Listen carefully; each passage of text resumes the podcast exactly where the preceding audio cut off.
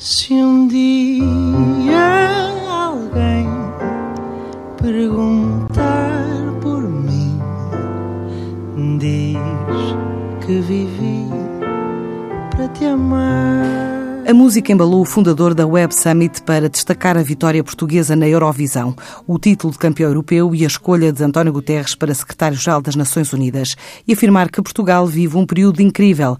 Para já, bilhetes esgotados para a segunda edição em Lisboa do maior evento tecnológico do mundo, mais de 60 mil colocados à venda e pegando ainda nas palavras de Paddy Cosgrave, que não sabe se há qualquer coisa na água ou no ar que eleva o país, Marcelo Rebelo de Sousa compara a Web Summit a uma bola de neve para defender que é preciso fazer tudo para manter a Cimeira Mundial da Tecnologia em Portugal. Isto é uma bola de neve que está a subir. Eh, para o ano, eu penso que vai ser de uma dimensão brutal. Temos que fazer tudo para ver se seguramos o Web Summit em Portugal.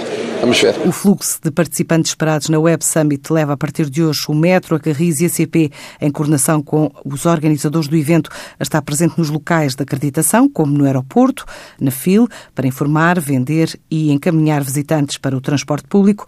O metropolitano vai reforçar a circulação, em especial na linha vermelha. A Carris promete adequar esforços e a CP volta a disponibilizar uma tarifa especial de 2 euros nos comboios urbanos em Lisboa. Reforça ainda da capacidade de lugares.